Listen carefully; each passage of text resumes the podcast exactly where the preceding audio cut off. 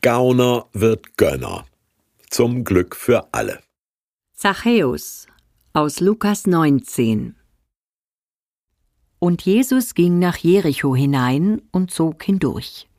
Und siehe, da war ein Mann mit Namen Zachäus, der war ein Oberer der Zöllner und war reich. Und er begehrte Jesus zu sehen, wer er wäre, und konnte es nicht wegen der Menge, denn er war klein von Gestalt. Und er lief voraus und stieg auf einen Maulbeerfeigenbaum, um ihn zu sehen, denn dort sollte er durchkommen.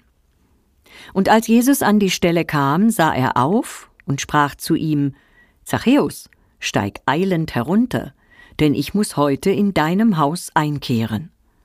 Und er stieg eilend herunter und nahm ihn auf mit Freuden. Da sie das sahen, murrten sie alle und sprachen Bei einem Sünder ist er eingekehrt.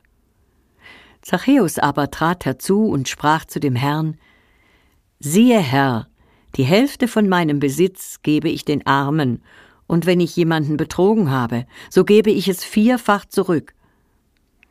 Jesus aber sprach zu ihm Heute ist diesem Hause Heil widerfahren, denn auch er ist ein Sohn Abrahams.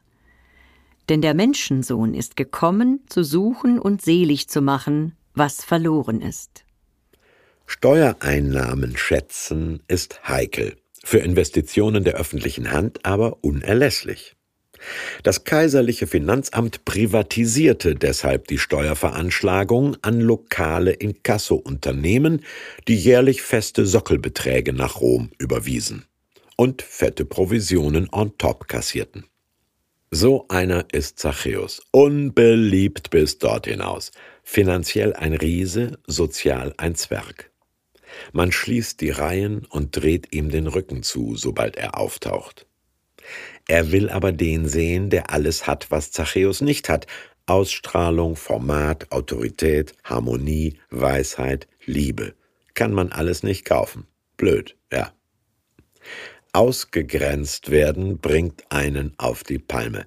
In diesem Fall auf einen Maulbeerbaum aus der Familie der Feigenbäume.